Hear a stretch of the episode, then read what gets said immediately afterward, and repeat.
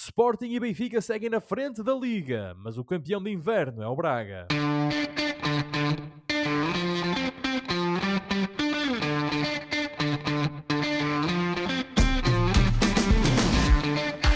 Bem-vindos a uma nova emissão dos Meninos de Ouro, o programa para quem gosta de bola e que está disponível todas as terças-feiras no Spotify, Apple Podcasts, Google Podcasts e em todas as outras plataformas onde se pode ouvir e descarregar podcasts. E estamos também na Rádio Barcelos às terças-feiras às 22 horas. Eu sou o Filipe Vieira e comigo estão o José Lopes e o João Pedro Oliveira e estamos novamente reunidos para uma conversa sobre futebol. Meus amigos, boa noite, João Pedro. Fizeste a festa toda? Foste celebrar para as ruas de Londres, acha de Cascol, uh! a saltar ao, no Yeah, sábado. nu, e, uh, Braga! Arthur Braga, Jorge, Braga, Arthur Braga. Jorge, não? Não eras tu? Não, olha, ó, eh, bom, mais ou menos, mais ou menos. Eh, Eu tive um- uma espécie de dia de despedida de um, de um amigo que se vai mu- mudar para o, para o Canadá. Então fizemos uma almoçarada que se prolongou até à noite eh, pelas ruas tarado. da- da- pelas ruas da encantadora Londres. E felizmente eu tinha o meu telemóvel e consegui ver o jogo todo no telemóvel. E Viste a final da Taça da Liga do Braga no telemóvel. num telemóvel, mas em excelentes condições e com uma Stella ao meu lado. Estelinha, estavas com a Estelinha. rejubilei no centro de Londres.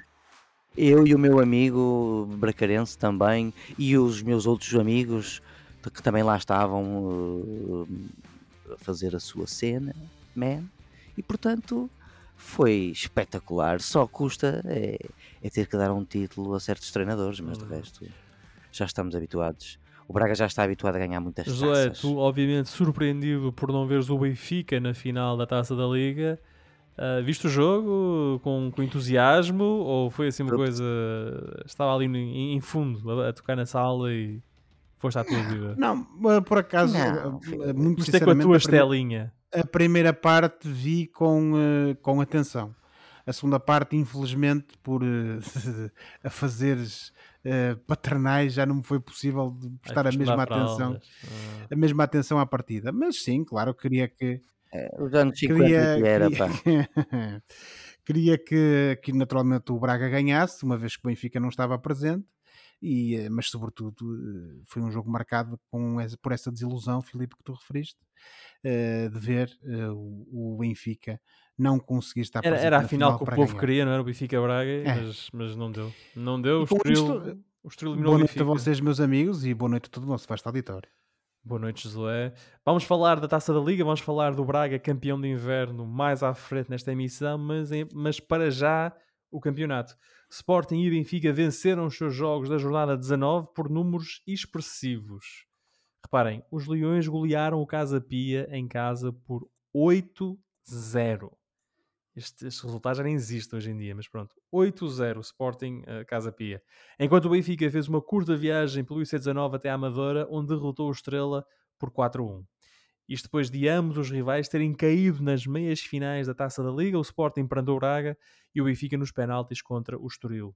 Um ponto separa Leões e Águias, mas no terreno a vantagem do Sporting parece ser muito maior do que isso, pelo menos em termos de nota artística. João, Josué, desculpa, hum, a curta vantagem do Sporting é mentirosa, isto é, a superioridade do Sporting sobre o Benfica é na realidade maior do que este ponto que separa as duas equipas? Ó Filipe, isso não foi notório no, no derby, aqui há umas semanas, em que o Benfica até saiu por cima. Ou pelo menos não foi tão evidente, não é? Até porque o Benfica ganhou. Agora, eh, em todas as outras partidas que temos assistido nos últimos meses, eu não posso dizer coisa diferente.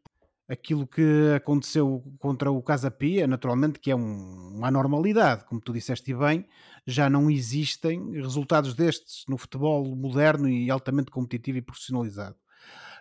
Mas o certo é que demonstrou esta capacidade do Sporting de se impor aos seus adversários, de os dominar completamente e com um futebol bastante direto, digamos assim, que acho que é sobretudo ao panágio deste, deste Sporting, aproveitando os jogadores rápidos e, e, eh, e eficazes que tem lá na frente, este Sporting conseguiu bastante cedo uh, desbloquear a situação, não só fazendo uso desse futebol, mas também de, daquele golo, eh, digamos que madrugador do Coates, e a partir do momento que tu aos 25, 30 minutos tens o jogo com 3-0, a partir daí é só construir sobre isso. O Casa Pia, que normalmente é uma equipa que costuma vender caros resultados fora de casa, não teve qualquer hipótese, como eu utilizando uma palavra que eu já utilizei aqui algumas vezes, acabou por ser completamente manietado pelo Sport. Claro que estes 8-0 não refletem, a meu ver, uh, uh, não reflete o, desnível que existe entre as equipas. O Casa Pia não é tão mau quanto isto, nem o Sporting é tão bom quanto isto, mas que neste momento aquilo que é a vantagem pontual do Sporting sobre o Benfica uh, não, não reflete aquilo que, a meu ver, é maior uh, capacidade de jogar bom futebol por parte da equipa de, de Alvalade e estamos completamente de acordo, até porque nós já vamos falar do Benfica uh, e vemos claramente que apesar do Benfica também ter ganho por números robustos, em termos futebolísticos a coisa foi completamente mais diferente. pobrezinho, não é? Muito mais. João Pedro, o ponto de vantagem do Sporting sobre o Benfica reflete a vantagem qualitativa do futebol do Sporting sobre o Benfica? Sim.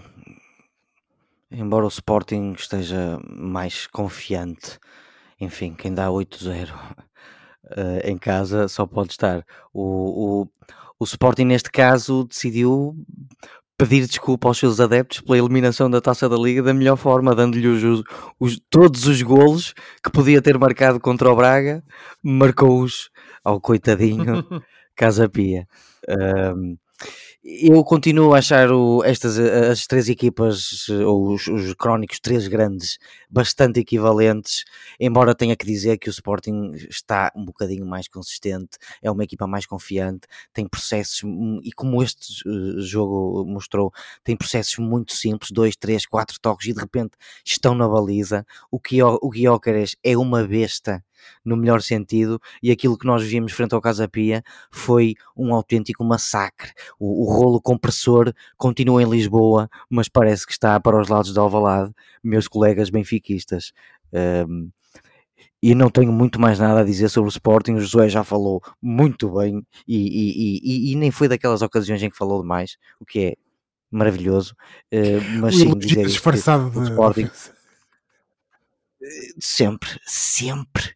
E, e, os parabéns ao Sporting, ao Ruben Amorim, porque isto está aqui uma bela equipa de futebol, depois do que vimos em Numa casa, palavra, o Sporting é o principal candidato ao título nesta altura, não é? Obviamente que isto é lá para ali, que o Sporting está em primeiro lugar, mas mesmo pelo que produz uh, no terreno, é a melhor equipa do nosso campeonato.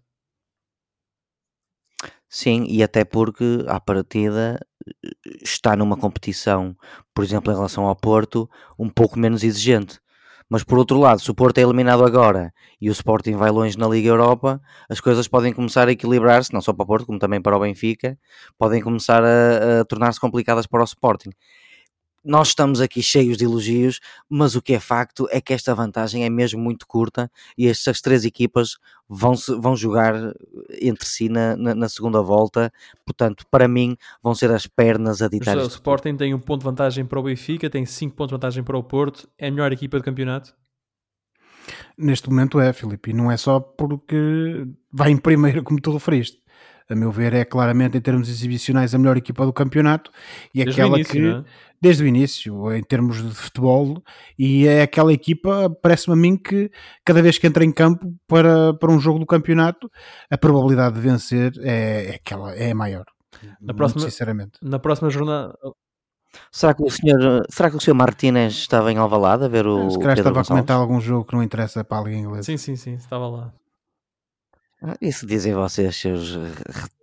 Eu ia dizer uma palavra que não se pode dizer na televisão. Nem, nem, Guarda, rádio, na rádio. podcast, nem lá nenhum. O Sporting, o Sporting na próxima jornada vai jogar a Famalicão. O jogo é no sábado às 18 horas. Já o Benfica recebe o Gil Vicente no domingo também às 18 horas. Já o Porto manteve a pressão sobre os rivais de Lisboa com a vitória por 3-1 em Faro sobre o Farense. O jogo podia ter tido outro desfecho se Mateus Oliveira não tivesse falhado um penalti aos 34 minutos. E isto quando o jogo estava 0-0. E também se o Porto não tivesse inaugurado o marcador na jogada seguinte. Imediatamente a seguir, o Porto fez o 1-0. Alan Varela dobrou a vantagem antes do intervalo e Evan Nilsson pisou na segunda parte, isto já depois de Bruno Duarte ter reduzido a desvantagem por penalti. O Porto não perde para o campeonato desde a visita a Alvalade e já leva três vitórias consecutivas.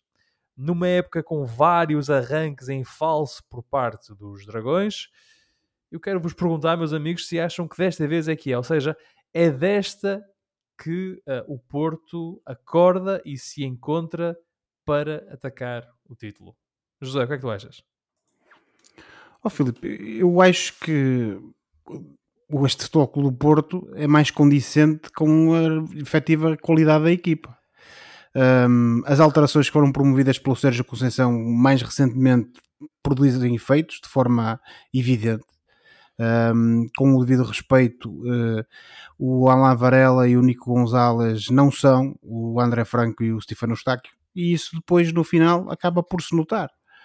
O Futebol do Porto, desde que o Conceição promoveu estas alterações, nomeadamente com a inclusão desses dois jogadores no meio campo e pondo ali o PP um pouco mais como pivô no centro do terreno, por trás do Evan Nilsson, e com o Galeno e o Francisco Conceição neste caso o Francisco Conceição também uma adição à regularidade em termos titulares, de titularidade, uh, acabam por ficar colados nas alas, dão outra, outra profundidade e outra irreverência ao futebol do, do, da equipa portista e depois isso nota-se.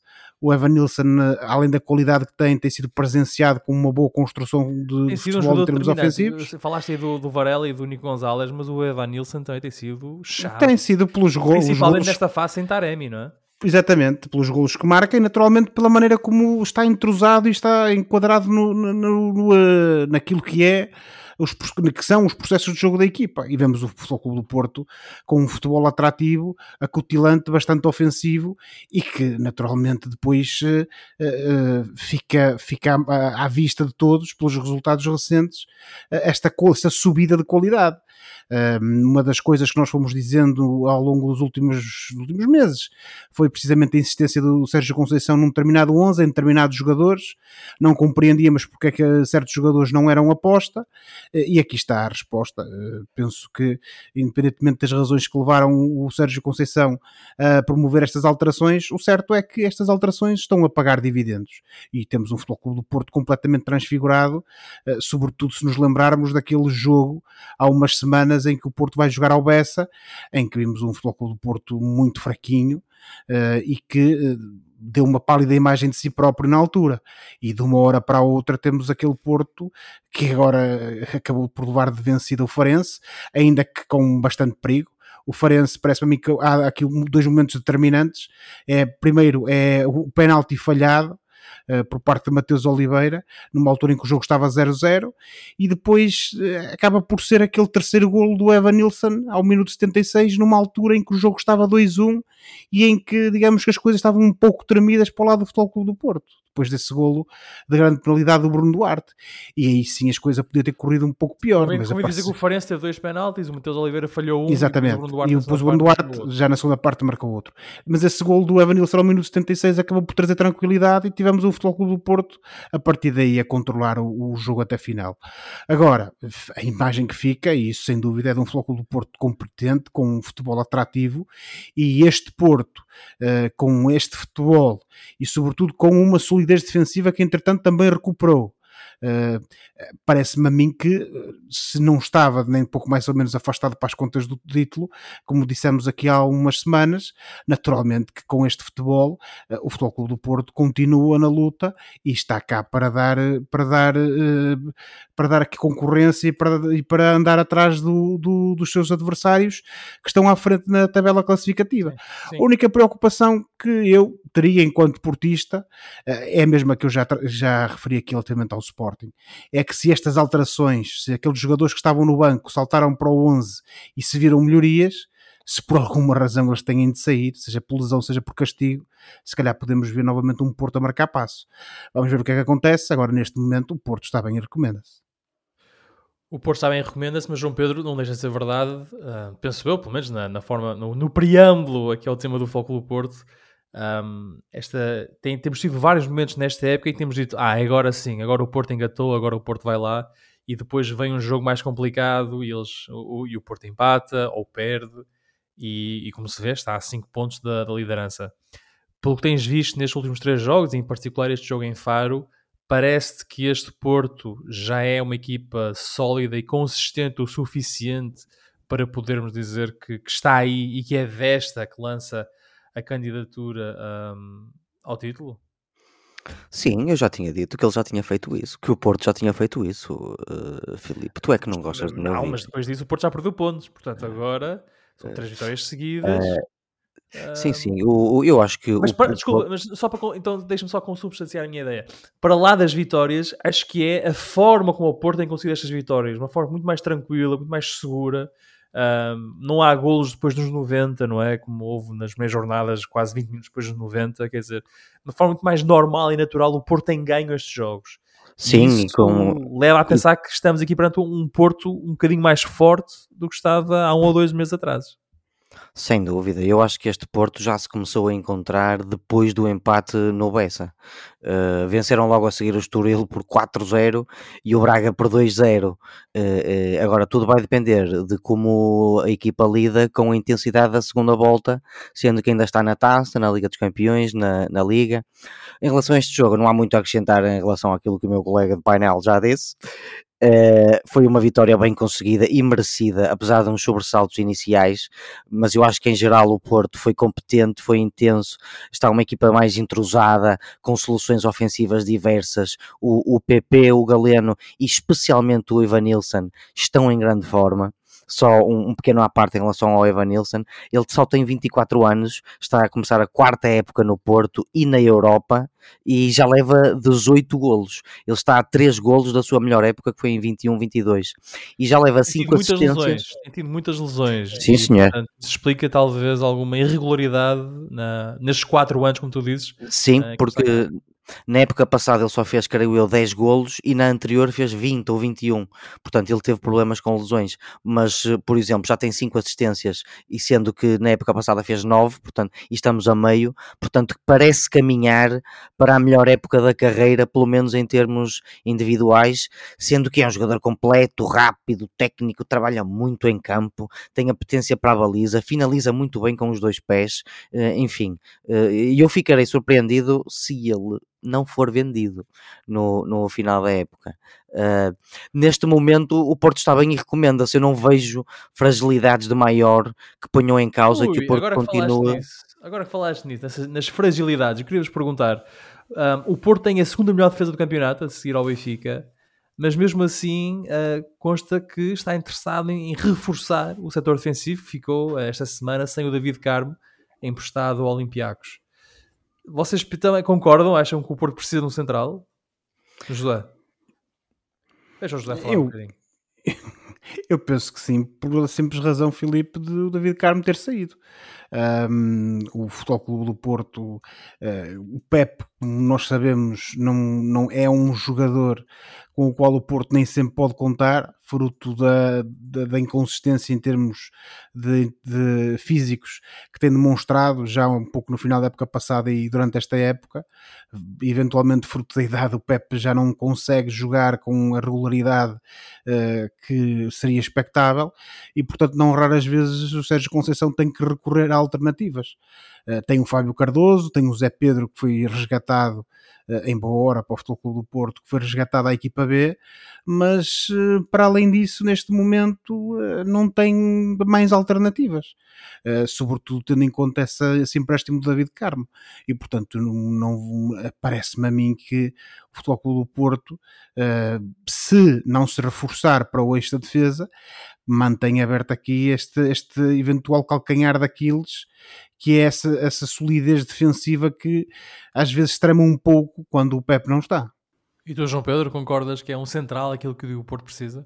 Parece-me que sim, dado que uh, a saída do David Carmo, ou toda a situação do David Carmo até antes da saída dele, uh, levou a que Conceição fosse buscar dois jogadores à equipa B jogadores esses que até se, portem, até se portaram bastante bem quando foram chamados a, a, intervir, mas fica a ideia de que uma equipa que se quer uh, ser campeã eh, não pode contar com dois jogadores assim saídos da equipa B porque a coisa não pode não correr assim tão bem, então convém se calhar ir buscar alguém com um bocado mais de capacidade para entrar logo na, na equipa se for preciso, um jogador com mais experiência de primeiras divisões, quem sabe.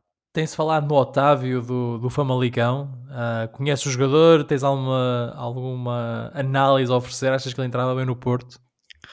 Conheço o jogador, principalmente desta época em que comecei a jogar fantasy contigo e a dar tabadas semana após semana. Teus Uh, sonhos, mas teus sonhos. mas uh, conheço mais ou menos o Otávio, é um, é um dos jogadores mais uh, em destaque do, do Famalicão do João Pedro Souza. Um, é um jogador bastante competente defensivamente. Não posso falar mais porque infelizmente não consigo ver todos os jogos que a vida me põe à frente, mas pode ser uma opção interessante. Alguém tem de ver os jogos da terceira divisão inglesa, portanto, sim, estás perdoado. Estás perdoado de não ver jogos do Famalicão. Só vejo os do Wrexham e é só de vez em quando. Por falar no Wrexham, acaba de perder para a FA Cup 3-1 com o Blackburn Rovers. Não sei se alguém queria saber.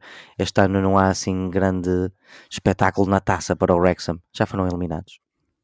Mas no campeonato ainda podem subir, não é? Eles estão, Sim, luta. senhores, estão nos primeiros lugares, em terceiro ou em quarto, salvo erro.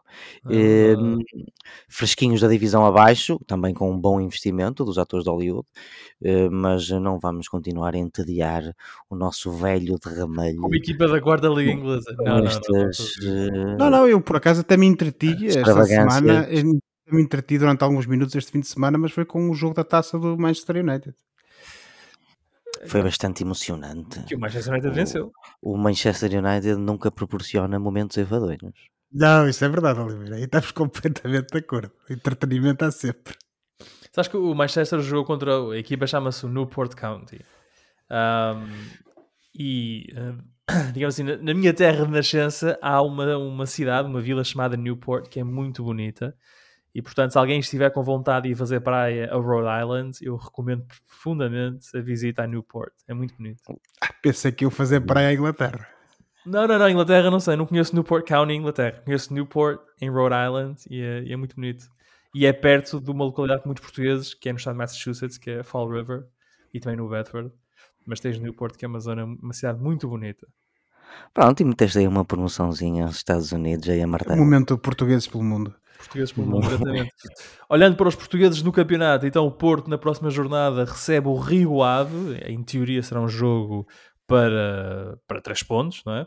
Já o Farense vai a Chaves jogar com o grupo esportivo de Chaves, ah, um jogo que pode ser complicado porque o Chaves está em último lugar e precisa de pontos desesperadamente. Desculpem, eu agora distraí-me aqui um bocadinho, que olhar para a classificação, o Chaves está último lugar O, o, 12 pontos. O Farense está no sétimo lugar, tem 24, tem o Tem o dobro dobro dos pontos. dos Chaves. Portanto, pode ser um jogo complicado para os Chaves, que vê cada vez mais, a dificuldade cada vez mais a sua tarefa de permanecer na Primeira Liga. olha, o Porto, o próximo teste assim mais interessante que vai ter vai ser no dia 12 de Fevereiro contra o Arouca. O Arouca está a, a começar a jogar à maneira do Daniel Souza, do novo treinador, e ainda recentemente deu uma goleada. Vai ser assim um primeiro, um- o próximo teste teoricamente mais complicadito do Porto, porque é fora também. O Arouca que deu uma goleada nesta jornada que me deu muito jeito na, na Fantasy. E a mim também, para 5-0 mal dos ao teus pecados. Ah. É, lá está o que eu digo. eh, Se temos os mesmos jogadores, de facto, é difícil recuperar, recuperar terreno. Tens que ser esperto, Filipe, esperto. Eu pensei que estava a ser esperto ao pôr os avançados do Arouca e aparentemente também puseste. Portanto, Keep facto, your wits about you. de facto, isso não, não ajuda muito. Muda de Ora, jogador. Mas falaste no Daniel Souza, o Daniel Souza que na época passada treinou o Gil Vicente e agora vamos falar do Gil Vicente que venceu o derby minhoto com o Vitória e isto com um golo aos 85 minutos de Maxim Domingues, outro jogador que eu tenho na Fantasy. São três pontos fundamentais para os galos que subiram ao décimo lugar e estão agora a seis pontos dos lugares da descida, um bocadinho mais tranquilos, estão a seis pontos do Rio Ave, que é a primeira equipa abaixo da linha d'água. Josué, respiras eh, mais tranquilidade em Barcelos? Sim, Filipe. Neste momento respira-se um pouco mais à vontade aqui por terras barcelenses, porque o Gil, sobretudo depois destes dois últimos resultados, nomeadamente esta boa vitória em mais um derby do Minho contra o Vitória de Guimarães, eh, conseguiu não só amelhar pontos que são essenciais para a luta pela manutenção, mas finalmente vimos um Gil Vicente que não raras vezes nas últimas vezes uh, viu-se penalizado com golos, alguns deles ao cair do pano que custaram uh, pontos, apesar de boas exibições, mas desta vez finalmente vimos um Gil Vicente que não só joga bem, como acaba por, por ser feliz no final da partida e de facto foi aquele improviso do Murilo e aquele cabeceamento uh, certeiro do Maximo Domingues que permitiram ao Gil Vicente não só levar os três pontos, mas também terminar com esta invencibilidade do Vitória do Álvaro Pacheco. E uh, aquilo que há a ressalvar de facto é este, esta sensação de que fica de que este Gil Vicente poderá estar aqui num momento de, de viragem da sua época, uh, em que finalmente consegue aliar boas exibições a bons resultados um, e uh, tudo, tudo indica que, que este Gil Vicente também se irá reforçar um, agora no, uh, no, durante este defesa até ao final do, do, uh, da, da, do período de transferências um, de inverno.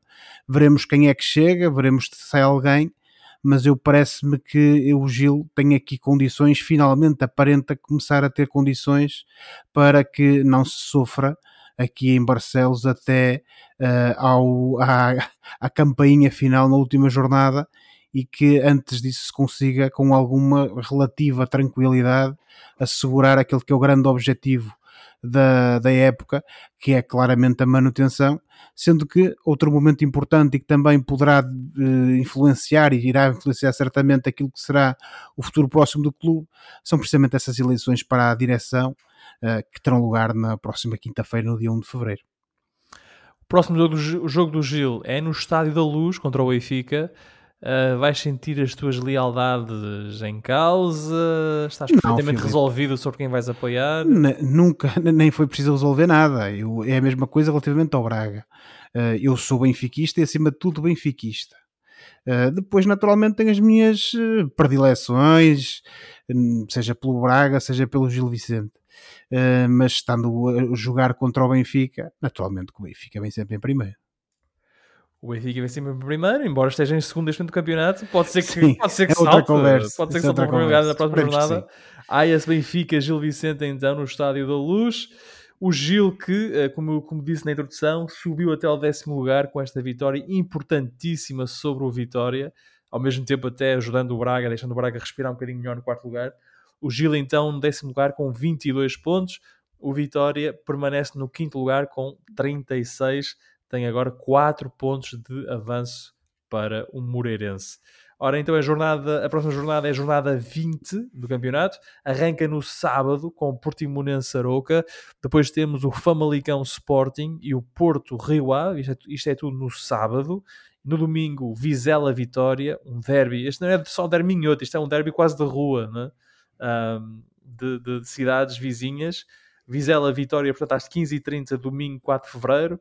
Chaves Farense, também às 15h30, Estoril Praia, Estrela da Amadora às 18 horas, Benfica, Gil Vicente também às 18 horas e o Braga Moreirense, outro derby minhoto que fecha a noite de sábado. Na segunda-feira, para fechar a jornada, temos então o Casa Pia Boa Vista. Falámos uh, do Braga em termos de campeonato, ora falamos do Braga em termos de taça da Liga.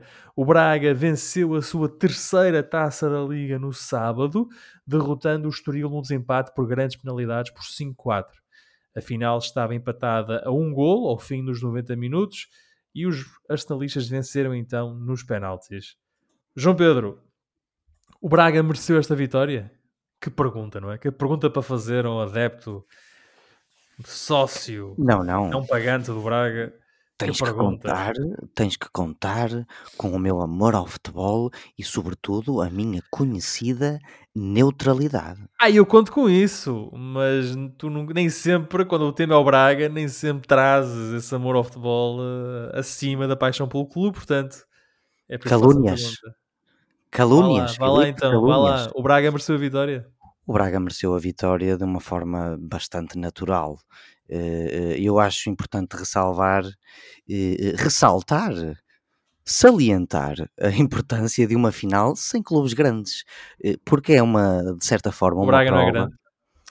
Sem os três grandes, vá, os, os É o crónicos, enorme, o Braga é o enorme. os crónicos três grandes, e o Josué acaba de completar muito bem a, a minha resposta, eh, porque isto é uma prova de que há qualidade abaixo dos três grandes, efetivamente, e que há muita gente com, com menos, muito menos condições, eh, eh, com boas ideias e a fazer trabalhos muito apreciáveis, como no Estoril, como no Famalicão, no Guimarães, no Moreirense, no Arouca, e, e, e acabamos por ter, Filipe, o programa mais visto na TV portuguesa desse dia, eh, assim que ficou toda contente, o que só mostra também, Não foi o preço certo. ao que parece, A repetição, foi um preço certo repetido, ficou em segundo lugar. Ah, eu vi logo. Porque se não fosse repetição, não sei. foram 15% de rating e 29 ponto tal de share, Filipe, Eh, o que Quase prova, 20 sim, quase 30% de share e 16 de rating, sim. pronto, que o, o, o que prova que os portugueses Gostam de estão- bola, sim. gostam de bola e até estão dispostos a ver eh, futebol que não seja dos, dos três grandes. Infelizmente, e isto agora deita abaixo, parece que deita abaixo tudo o que eu acabei de dizer, o jogo não fez jus à qualidade das equipas, mas isto também acontece em muitas finais, não será a primeira nem a última final. Uh, fora a emoção inicial e com uma boa atitude do Estoril e o golo que, que marcaram, e o golaço do Ricardo Horta, os 90 minutos foram fracos. O Estoril tomou conta do jogo e acabou por, por empatar, na- e o Braga, aliás, o Braga tomou conta do jogo depois do golo e acabou por empatar naturalmente. A segunda parte foi fraca, uh, uh, muito pouco risco das duas equipas. Pela diferença de qualidade, pedia-se muito mais ao Braga e, como sempre, uma, mais uma bela lição de futebol do, do João Moutinho. Um, em dezembro e janeiro, mais ou menos, o Braga hipotecou as hipóteses de ir além do quarto lugar, uh, de forma que a taça da Liga acabou por assumir uma importância maior. Um, o facto do Arthur Jorge ter mudado a forma de jogar para o jogo do Sporting na meia final denotou esse mesmo uh, desespero. Uh, uh, e acabou por correr bem, com, com muita, muita sorte. Um, não sei se me queres perguntar, se me fizeste a pergunta seguinte, porque eu estava aqui a, a olhar para as minhas Não notas. te antecipes, não te antecipes. Vou agora mandar ao Josué e vou perguntar ao Ok. Josué se o Braga mereceu esta vitória Ok, ou se o ok. Estoril acabou por ter eh, azar ao não conseguir trazer, e digo trazer porque eu estou, eu, eu estou perto aqui do estádio do Estoril, trazer o, trazer o troféu aqui para o António Coimbra da Mota. Ok, ok, estou-te a sentir, Filipe. Acho que o Braga mereceu porque, a meu ver, e apesar do jogo ter sido equilibrado, eh, com futebol melhor- mais bem jogado na minha perspectiva na primeira parte que na segunda, como o Oliveira disse, eh, mas parece-me que o jogo foi equilibrado, mas mereceu porque acho que é a equipa melhor. Sem dúvida mostrou, é, é facto que o jogo acabou decidido nas grandes penalidades, mas o Braga acabou por ser sempre a equipa que mais tentou e que, e que o tentou fazer com maior perigosidade e que tinha melhores argumentos. Claro que quem tem executantes como o Ricardo Horta arrisca-se a marcar golos como aquele que ele marcou, que, a ter golos como aquele que ele marcou e que deu precioso empate para o Braga. Uh, claro que infelizmente esse, esse 1 um a 1 um que foi para o intervalo fez com que na segunda parte houvesse muito cautela da parte de ambas as equipas e sobretudo porque sabiam que não havia prolongamento iam diretamente para os penaltis e acabaram isso acabou uh, na minha perspectiva por estragar um bocadinho o espetáculo mas ainda assim o Braga foi, na- aliás, eu comentei isto com vocês. eh, o Braga acho que é- é- acabou por ser, mesmo depois do golo do Estoril, era tudo uma questão de tempo. O Braga é a equipa mais forte, demonstrou e é um justo vencedor da taça da Liga. De facto, o Ricardo Horta marcou um golaço. Acho que devíamos ter, eh, devíamos na- na festa do futebol realçar de facto a qualidade daquele gol, remate primeira depois do canto sem deixar a bola aqui no chão. Um golaço. Foi sim, senhor. Um É de craque, é de craque. João Pedro, eu na semana passada e noutras semanas tenho-te pedido para pensar como o Arthur Jorge. Hum, Ahm, esta semana não vai ser exatamente isso, ou seja, mas vou-te pedir para pensar no papel, na posição do Arthur Jorge na história do Braga. Estamos a falar de um treinador do qual ah, vamos dizer que tu tens algumas diferenças filosóficas com ele, ah, Hum. vamos ser simpáticos. Mas é um Bem, treinador que Isso é, isso é nivelar mesmo por baixo. mas é um treinador que ao fim de ano e meio tem uma taça da Liga agora, um troféu conquistado. Foi a uma final da Taça Portugal, tendo eliminado o Benfica para lá chegar e perdeu contra o Porto. Um terceiro lugar e qualificação para a Liga dos Campeões. Tem o recorde de títulos, de títulos, desculpem, de pontos do Braga no campeonato.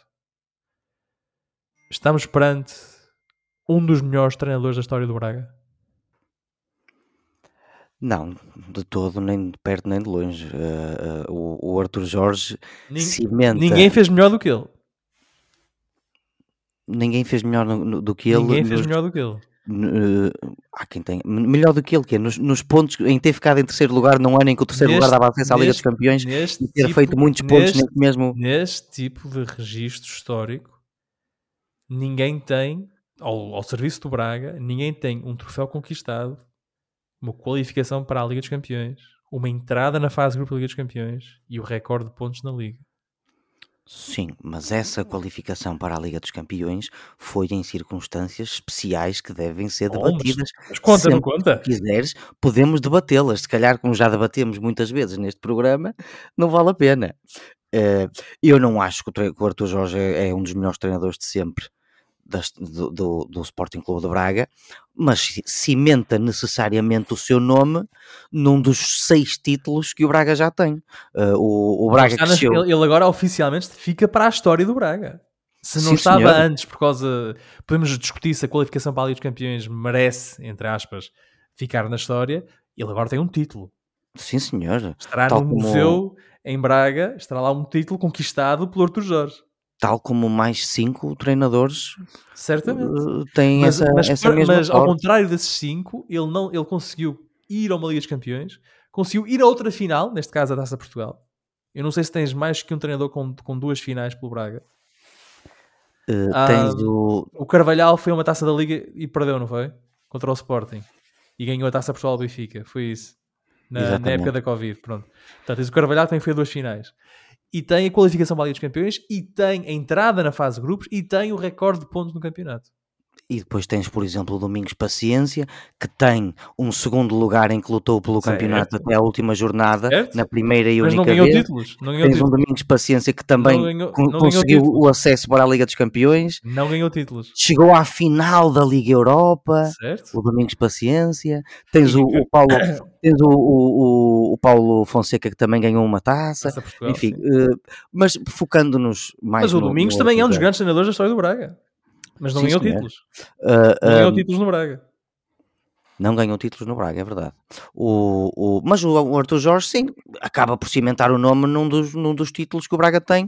Uh, o, o Braga cresceu em grandeza e qualidade de planteios nos últimos 20 anos, de tal forma que já se aproximou o suficiente uh, dos três grandes em termos de competitividade, não é? para lhes bater o pé em, em competições a eliminar.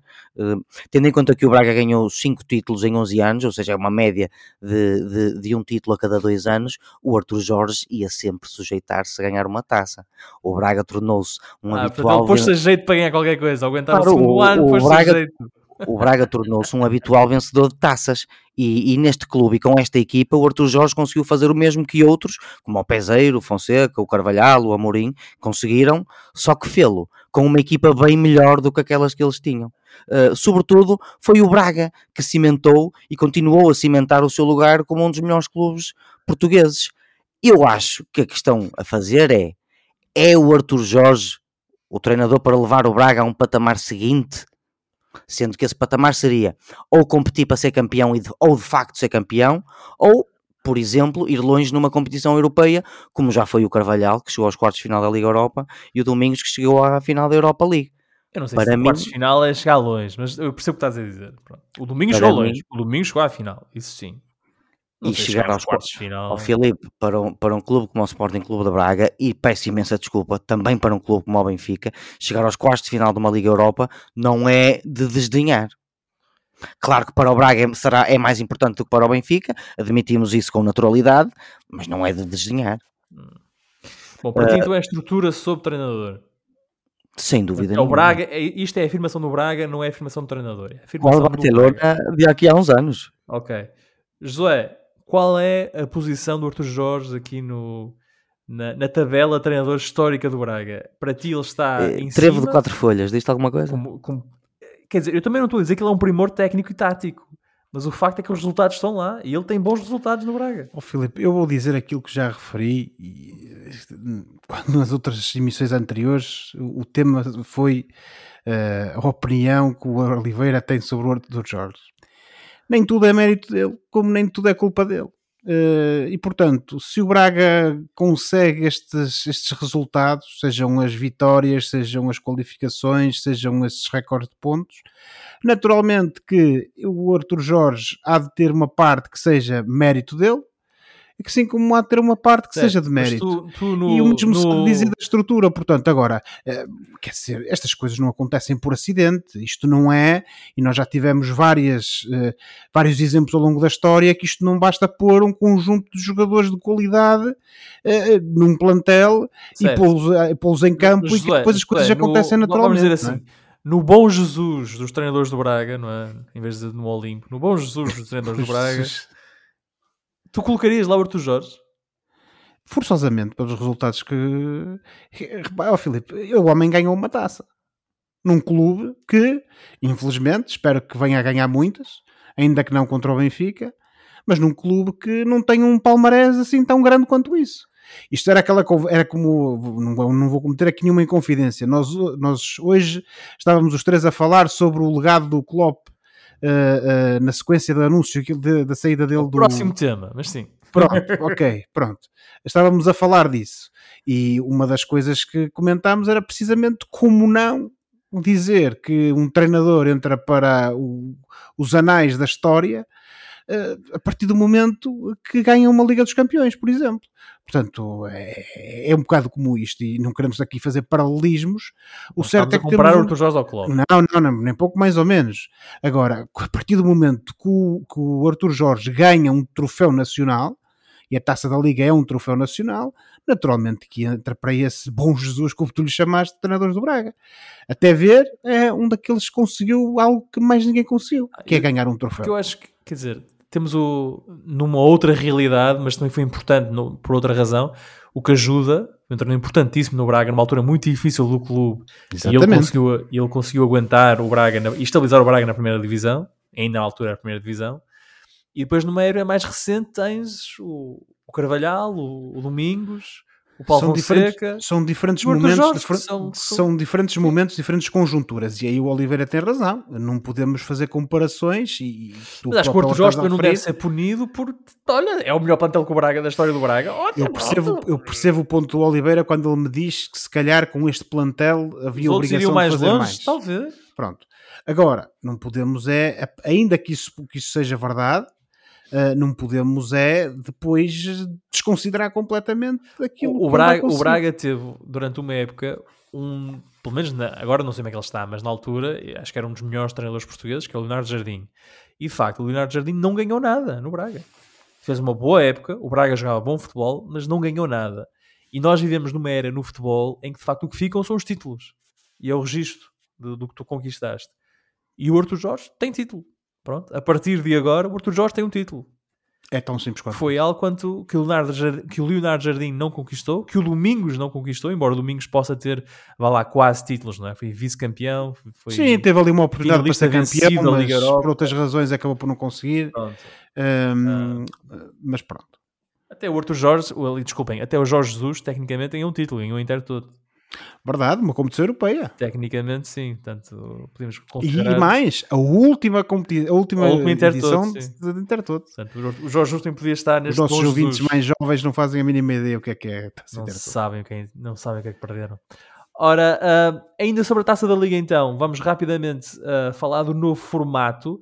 Na próxima temporada, a Taça da Liga estreia um novo formato, que é basicamente uh, uma Final Eight. Ou seja, são, serão os seis primeiros classificados da Primeira Liga, mais o campeão e vice-campeão da Segunda Liga, que se irão defrontar numa espécie de Final Eight, ou seja, quartos final e depois Final Four.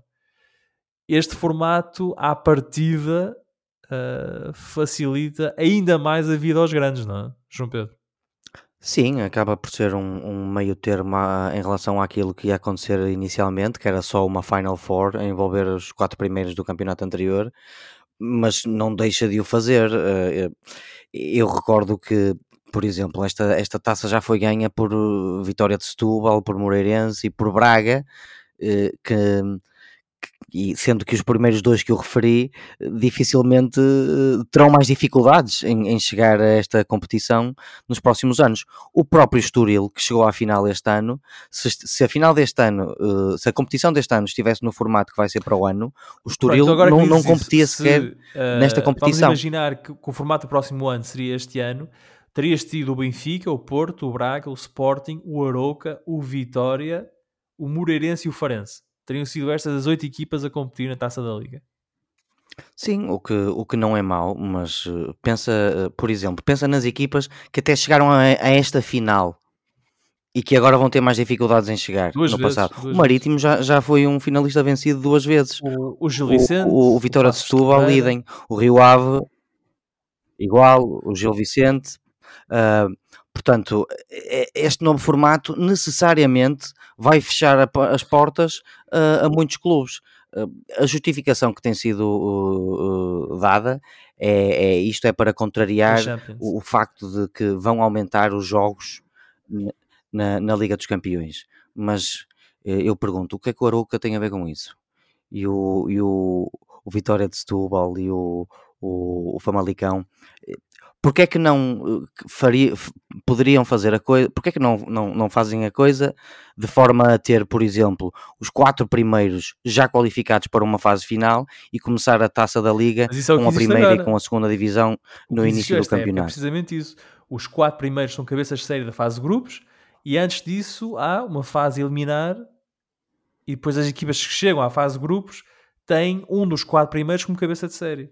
Ou seja, a, a, competição já estava feita para facilitar mas, um bocadinho mas, mas, a chegada esta época... do, daqueles quatro à Final Four.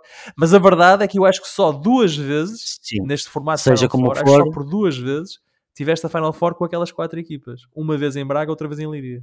Uh, exatamente, mas seja como for, tu este ano tu tens essas equipas a disputar ainda mais quatro jogos de uma fase de grupos. Porque eram grupos, eram grupos de três Sendo que aquilo, que aquilo que eu estaria uh, uh, dois, Portanto, o Benfica, grupos 3, o Benfica, 3, o Porto, o Sporting okay, e o Braga pronto, fizeram dois jogos são, na fase grupo. Pronto, seria, seria mais um conjunto de jogos que poderias evitar se qualificasses os primeiros quatro para, para a fase final e fizesse uma taça da Liga com a primeira e com a segunda divisões. Eu creio que isto não, não afeta em nada estas equipas, porque estas equipas não disputam a Liga dos Campeões e não. Um, mas pronto, registro com, com alguma pena, algo que, que também já tenho dito, esta competição parece-me que vai perder ainda mais. José, estamos aqui um bocadinho apertados de tempo. Tens algo muito diferente para dizer sobre a alteração do Não, formato? Filipe, é, concordo plenamente com vocês. E é, uma das coisas que eu ia dizer se o Oliveira não tivesse feito era precisamente é, dar essa nota sobre a situação caricata do Estoril. O Estoril, se tivesse ganho esta competição contra o Braga, no próximo ano não ia poder disputá-la, não ia poder defender o título. O que é algo. Se que desse um golpe de teatro e ficasse em sexto lugar no campeonato. Sim, mas era, era, era uma coisa impensável.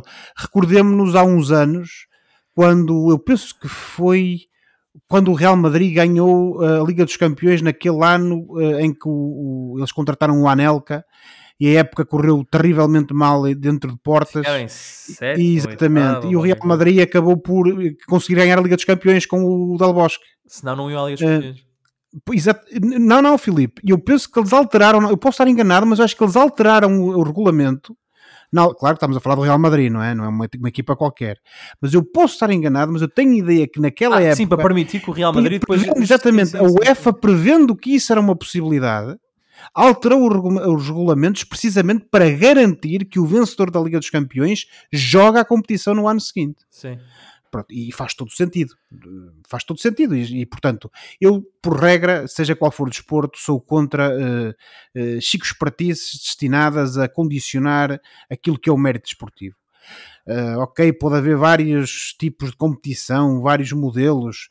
Uh, se calhar o modelo deste ano seria um ponto de equilíbrio entre aquilo que a Liga quer fazer e aquilo que é essa verdade esportiva absoluta, digamos assim. Um, e, e, eu não tinha problemas nenhums em termos um modelo como o que tivemos este ano. Agora, criar aqui coisas artificiais, criar aqui situações artificiais só para eventualmente achar que se vai vender um produto qualquer num sítio qualquer Quer dizer, eu isso não concordo. E, e uh, com isto termino. Sim, ainda não se sabe se, se, a competição vai ser disputada Sim. no estrangeiro. Uma das Mas, coisas que andam a tentar vender-nos também é a possibilidade de isto ser disputado no estrangeiro. E, como ia dizer em conclusão, uh, olhem para aquilo que aconteceu com a, penso que foi a Taça de Itália ou, ou a Taça da Liga, já não sei. Ou a Super Taça de Itália, Sim. que aconteceu também aqui há, há uns dias, em que o estádio pura e simplesmente estava às moscas. Imaginem o que é que seria esta final Braga-Estoril, uh, que nós já nos queixamos que se calhar não teve a atenção que deveria ter tido aqui no nosso país, nomeadamente em termos de afluência ao estádio. Imaginem o que é que seria um Braga-Estoril na Arábia uh, ser jogado, uh, porque íamos ter o estádio completamente às moscas, zero interesse e não, varia, não fazia sentido nenhuma coisa dessas. Parabéns ao Braga, venceu a sua terceira taça da Liga. Na próxima época veremos quem vai competir na prova uh, para tentar conquistar a versão 2000, a edição 2024-2025 da, da, competição. Oh, Também fez anos o Braga recentemente, a semana parabéns passada. Parabéns ao enorme. Parabéns duplos. Dois, foi no ano 21, portanto, 103 anos. Ai, foi 1921? 103 anos. Oh. Foi no ano 21. Eu prefiro a versão dos Minidrons. Braga nasceu. É assim a música, não é? Deixando.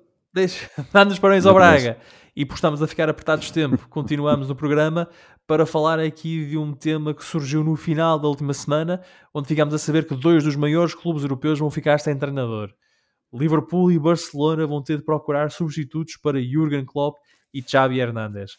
Klopp diz estar cansado, a ficar sem energia e já Xavi disse que treinar o Barcelona é cruel, estou a citar, e que ficou sem baterias para continuar o trabalho.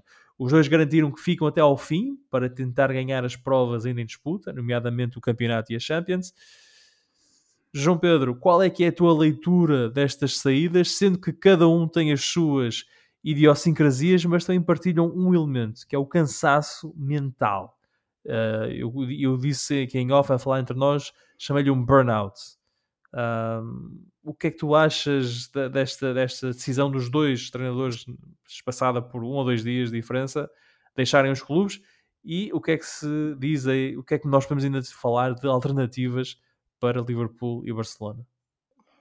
Uh, eu percebo uh, a tua ideia, embora ainda assim há consideráveis diferenças entre os dois.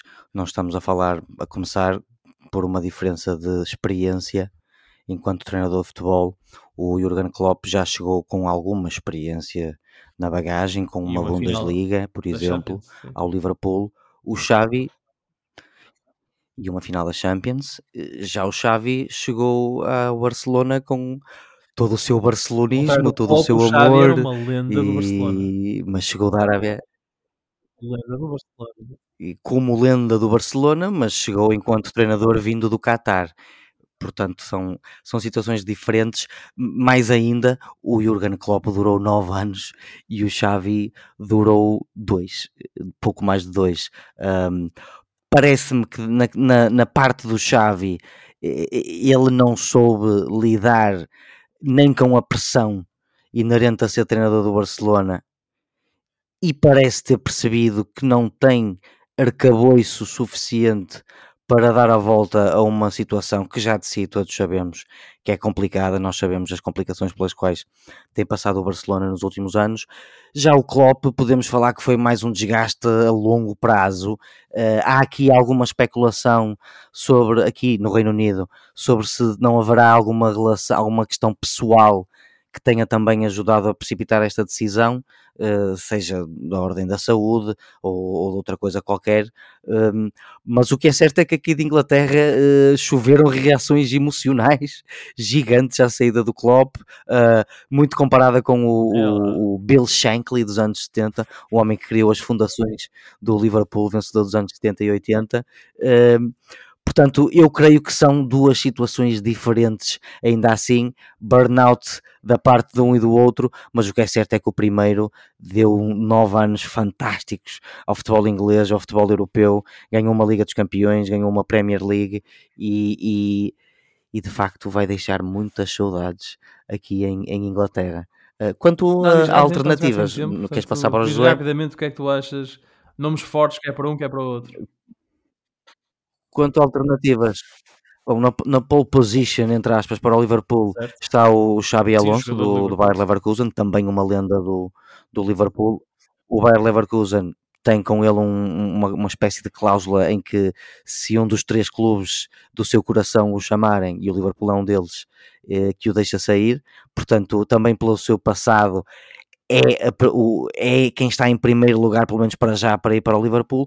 No Barcelona fala-se no De Zerbi do Brighton, que é um treinador muito interessante, que tem feito coisas muito boas, com uma estrutura também muito boa por trás dele, e se forem estes dois treinadores para estes dois clubes, eu acho que vai ser Jurgen muito Klopp chegou ao Liverpool em outubro de se ver. 2015, venceu um campeonato, uma taça de Inglaterra, uma taça da Liga, está na final por acaso da, da edição deste ano, ganhou uma supertaça, ganhou uma Liga dos Campeões, ganhou uma supertaça europeia, um campeonato de clubes e perdeu uma final da Liga Europa, isto em 2016. Xavi chegou ao Barcelona em novembro de 2021, tem um campeonato e uma supertaça.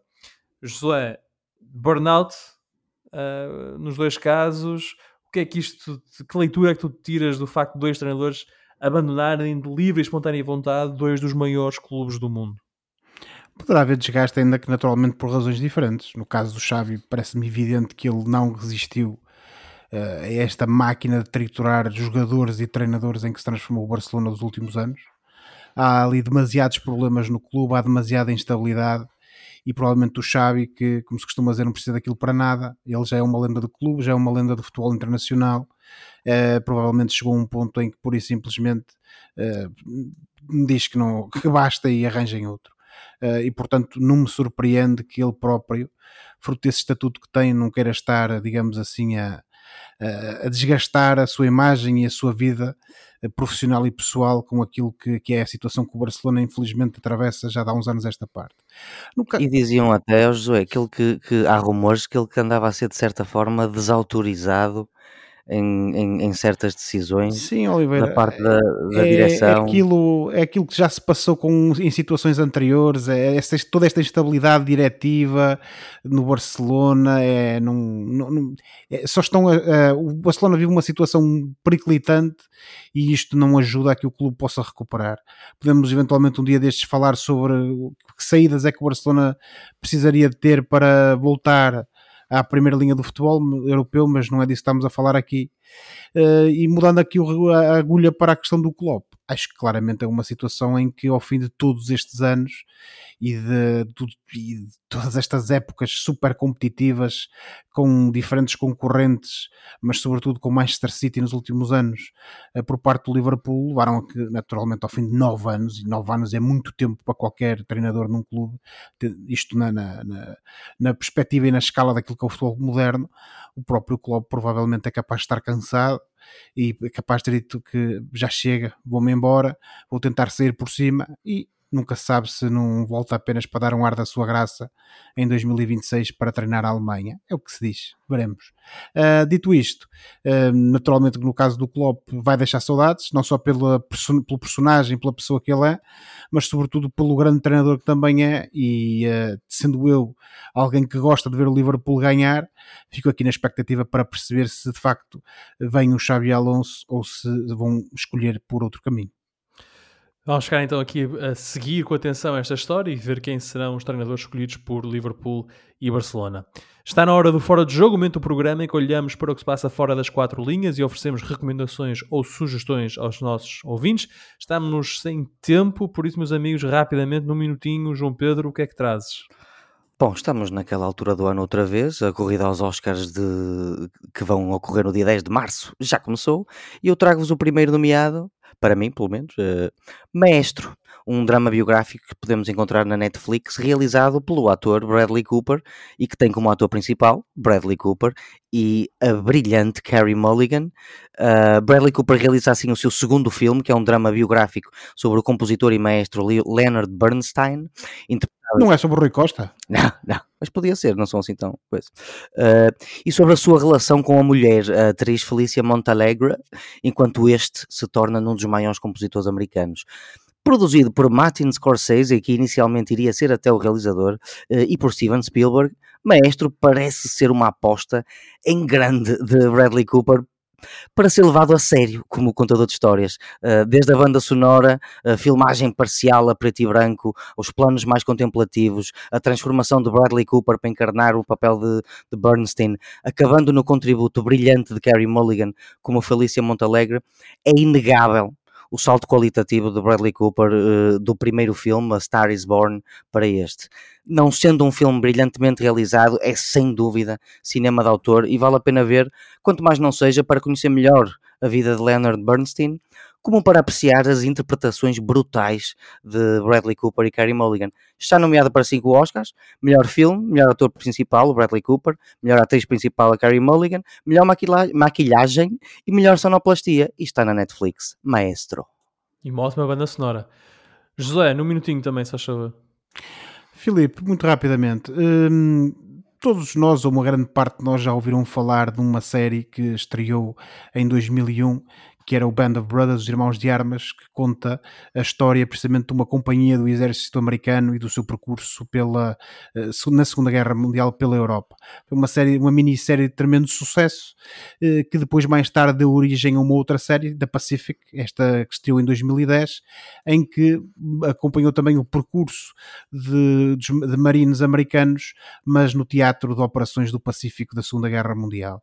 E portanto, fecha-se agora aqui o círculo eh, em 2024 com a estreia no passado dia 26 de uh, Masters of the Air, Mestres do Ar, em que temos uh, novamente a mesma equipa que, que, já nos trouxe esses títulos anteriores, nomeadamente o Steven Spielberg, eh, e o Tom Hanks, que nos agora mostram aquilo que, que era o dia a dia das companhias de, dos bombardeiros que sobrevoavam a Alemanha eh, da Força Aérea eh, Americana e que sobrevoavam a Alemanha nessas missões arriscadíssimas para bombardear aquilo que era na altura a sede do poder nazi e ajudar naturalmente as tropas no terreno a ganhar a guerra. Um, esta minissérie conta com um orçamento brutal, conta com atores de primeira linha, eh, ao contrário do que sucedeu, por exemplo, com as outras duas séries anteriores contavam com excelentes atores que entretanto se tornaram bastante ilustres, mas que na altura eram ilustres desconhecidos.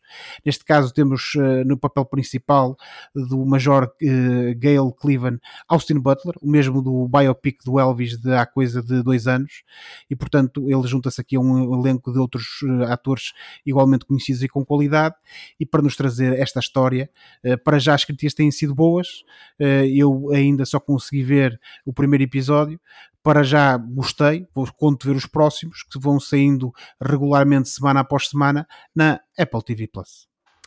Muito bem. Ora, eu fui a Évora no fim de semana e dei por mim a pensar num livro que li há muitos anos e cuja história se desenvolve, se passa lá. Trata-se da Aparição, obra filosófica de Virgílio Ferreira, que foi publicada em 1959 destaca, e que se destaca como uma, como uma narrativa intrigante ambientada precisamente em Évora. O enredo segue um professor que, após uma experiência mística na, história, na histórica cidade portuguesa, questiona a existência e busca significado na vida. O romance, profundamente influenciado pelo existencialismo, explora temas como a solidão, a fé e a busca pelo sentido da existência, enraizando-se na cultura e atmosfera única de Évora. A importância cultural da obra reflete-se na reflexão profunda sobre a condição humana, enriquecendo assim a literatura portuguesa contemporânea, especialmente no contexto da grande cidade alentejana que é Évora. Os elogios críticos solidificaram a posição de Virgílio Ferreira como um dos principais escritores do século XX português, deixando um legado literário duradouro. A aparição está à venda numa livraria perto de si. E em alfarrabistas também. Por hoje ficamos. E convém, e convém nunca esquecer nas bibliotecas públicas também está disponível para quem não quer ou não pode pagar. Exatamente. Muito bem, José aqui com esta nota. Muitas vezes esquecemos dessa parte. Tens razão, tens toda a razão. Ora então, por hoje ficamos por aqui. Para a próxima semana estaremos de volta para falar de futebol. Não se esqueçam que podem subscrever o canal dos Meninos de Ouro, disponível em todas as plataformas de podcast, para serem notificados de cada vez que publicarmos uma nova emissão. E quando subscreverem, avaliem o programa com 5 estrelas. Podem também entrar em contato connosco enviando um e-mail para os meninos de ouro e sigam-nos nas redes sociais. Boa semana, bons jogos. Tchau. Tchau, boa semana. Adormeci muitas vezes a, ler a aparição quando era mais novo. Bons sonhos.